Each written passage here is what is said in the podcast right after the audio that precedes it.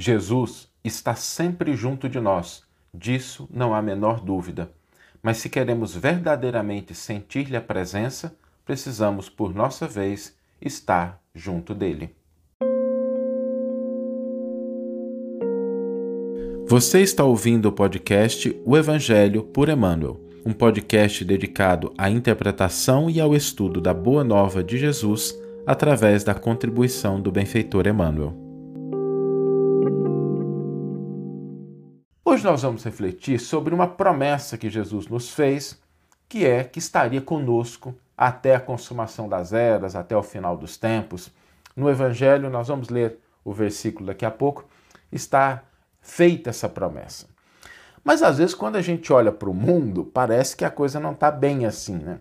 Quando a gente percebe o que está acontecendo à nossa volta, apesar da lembrança de todos os líderes religiosos, todos eles nos lembram né, dessa presença de Jesus em todas as instâncias da nossa vida, mas quando a gente contempla algumas situações, algumas circunstâncias da realidade, às vezes a gente acha que a coisa não está bem assim e que Jesus não está perto, não está junto da gente, porque a gente percebe é, condutas discordantes, a gente percebe conflitos, a gente percebe às vezes ódio, agressividade, incompreensão, a gente percebe às vezes egoísmo, a gente percebe orgulho, a gente percebe vaidade.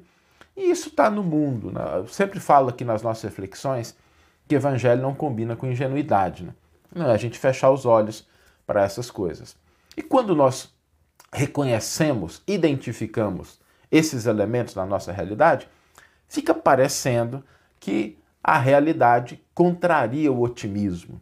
A gente olha para a realidade e fala assim: olha, não dá para ser tão otimista assim em relação à promessa de Jesus.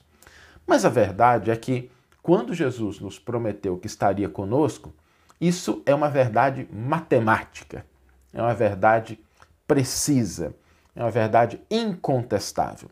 Jesus está junto conosco. Qual que é o problema? O problema é que quando a gente tem alguém perto de nós, mas nós não estamos perto dessa pessoa, a gente não percebe a presença dela. Para que a gente possa sentir a presença de Jesus em nossa vida, existem dois elementos fundamentais: sintonia e foco. Sintonia e foco. Sintonia é o seguinte: não sei se as pessoas se lembram, né? Quem anda de carro ainda percebe isso, né? A gente não usa tanto assim, mas tem o rádio. Lembra que o rádio ele tem aquele botãozinho lá de sintonizar na estação? Alguns são digitais, mas você tem que sintonizar ali na estação certa. Tem uma estação que é, digamos, por exemplo, 99.7. Ok. Se a gente sintonizar o nosso rádio na frequência 99.7, a gente vai ouvir aquilo que está presente, está sendo transmitido na frequência 99.7. Se a gente sintonizar em outra frequência, a gente não vai ouvir aquilo que está sendo transmitido pela frequência 99.7. Significa que parou de transmitir? Não. Significa que a força diminuiu? Não. O problema é que a gente não sintonizou.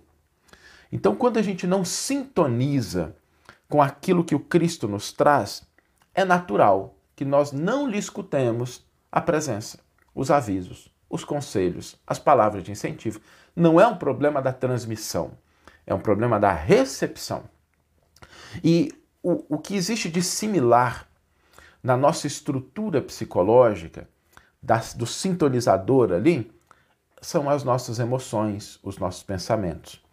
Se a gente estiver na vibração, na sintonia da gritaria, do desespero, da crítica, bom, não é bem aí que Jesus está transmitindo a sua mensagem. Porque Jesus transmite a sua mensagem na esperança, na força, no otimismo, na confiança, na fé. É, é, aí, essas são as estações onde o Cristo está transmitindo a sua mensagem, onde ele está junto da gente. Se a gente sintoniza em outras coisas, não significa que o Cristo deixou de transmitir, significa que a gente está sintonizado com outras coisas. Então, primeiro elemento, sintonia, para que a gente possa sentir a presença do Cristo, os seus ensinos, as suas orientações junto de nós. Se a gente quer perceber isso de maneira mais nítida, precisamos sintonizar na frequência certa. O outro ponto é o foco. Aonde nós estamos colocando o nosso foco? Porque às vezes a gente coloca o nosso foco nos problemas, mas Jesus está na solução. Às vezes a gente coloca o nosso foco na dificuldade, mas Jesus está na oportunidade. Às vezes a gente coloca o nosso foco na culpa, no desânimo, no erro, mas Jesus está na esperança. Então é como se a gente estivesse olhando numa direção, Jesus ali do nosso lado. Ah, só que a gente olha em outra direção. Não é aonde ele está. Porque Jesus está do lado da solução, da oportunidade, da esperança, da confiança. E para que a gente perceba a presença do Cristo junto de nós, a gente precisa olhar na direção certa. Já não aconteceu assim, às vezes, da gente estar tá tão entretido com uma determinada coisa e a gente nem percebeu uma pessoa chegando, nem percebeu uma ocorrência ali ao nosso lado? É natural isso, porque o nosso foco estava direcionado para outra direção e nós não percebemos aquilo que estava acontecendo ou aquela pessoa que estava chegando.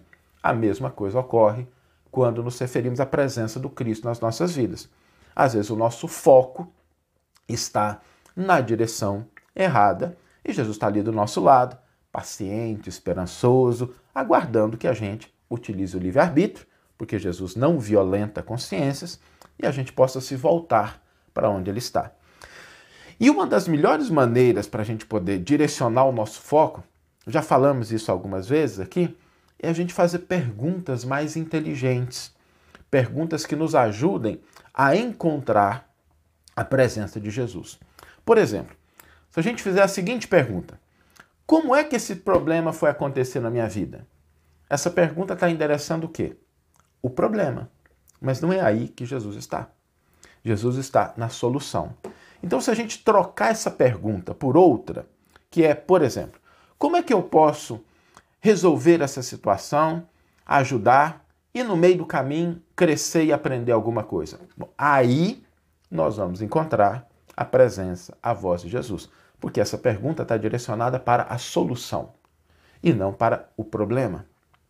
Quando a gente diz assim, ah, por que, que a minha vida tem tanta dificuldade assim? Bom, essa é uma pergunta direcionada para a dificuldade. Gente, todo mundo tem o direito de fazer a pergunta que quiser, mas é importante entender que cada pergunta endereça respostas ajustadas ao que a gente está perguntando. Então, essa não é uma pergunta que endereça a solução. Se a gente fizer, ao invés dessa pergunta, por que, que tem tanta dificuldade na minha vida? A gente se perguntar assim: como é que eu posso aproveitar essa oportunidade para crescer, para me fortalecer? Como é que eu posso aproveitar essa situação para aprender alguma coisa? Essa pergunta, ela endereça a presença e a manifestação do Cristo nas nossas vidas. Então, esses dois elementos, sintonia e foco, é o que nos permitem sentir de maneira mais intensa a presença do Cristo em nossas vidas. E para o foco, um bom exercício, uma boa prática é a gente fazer melhores perguntas. Perguntas mais inteligentes. Perguntas que, ao invés de endereçar o problema, foquem na solução. E ao invés de ressaltar a dificuldade, destacam a oportunidade. Ao invés de nos prenderem na culpa e no erro, despertam na gente o sentimento de esperança. Então, esses dois elementos nós podemos usar todos os instantes da nossa vida para que a gente perceba a presença do Cristo junto de nós. Porque não tenhamos a menor dúvida, Jesus está ao nosso lado. O problema é que a gente precisa estar ao lado do Cristo, sintonizando e com foco direcionado naquilo que representa a presença dele em nossas vidas. Vamos ler agora a íntegra do versículo e do comentário que inspiraram a nossa reflexão.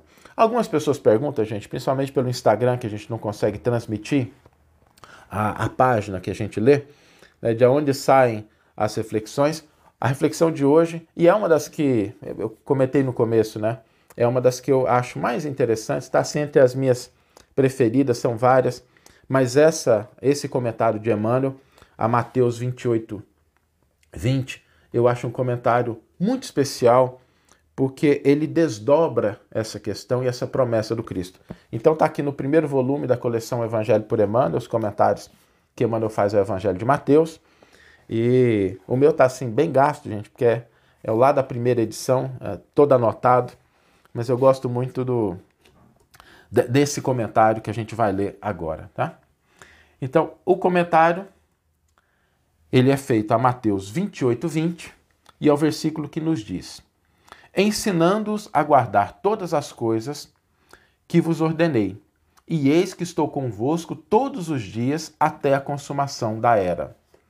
E aqui a promessa de Jesus, de estar conosco até a consumação da era. Emmanuel intitula o seu comentário Presença Divina. Pastores religiosos dos diversos templos cristãos declaram todos os dias e por toda parte que Jesus está com os líderes mundiais, com os cientistas da Terra, com os orientadores da mente popular e com todas as linhas da civilização. Entretanto, vemos a maioria dos condutores e dos conduzidos no mundo em franca discórdia, exibindo aqui e ali conflitos de sangue e ódio. Tudo parece desmentir a boca otimista dos pregadores tal a ventania de desavenças que sopra de todas as direções. Os expositores do Evangelho, no entanto, conservam precisão matemática em semelhantes afirmativas. Jesus não formulou promessas frustradas. Estará sim com todos os corações da terra, sempre e sempre. Contudo, a doutrina espírita, suplementando as anotações do Testamento do Cristo, vem explicar sem sombra de dúvida que o Mestre está e estará com toda a humanidade, mas apenas conheceremos fruto visível e imediatamente aproveitável de sua presença sublime na criatura terrestre, dessa ou daquela posição, que esteja também com ele. Que você tenha uma excelente manhã, uma excelente tarde ou uma excelente noite e que possamos nos encontrar no próximo episódio. Um grande abraço e até lá.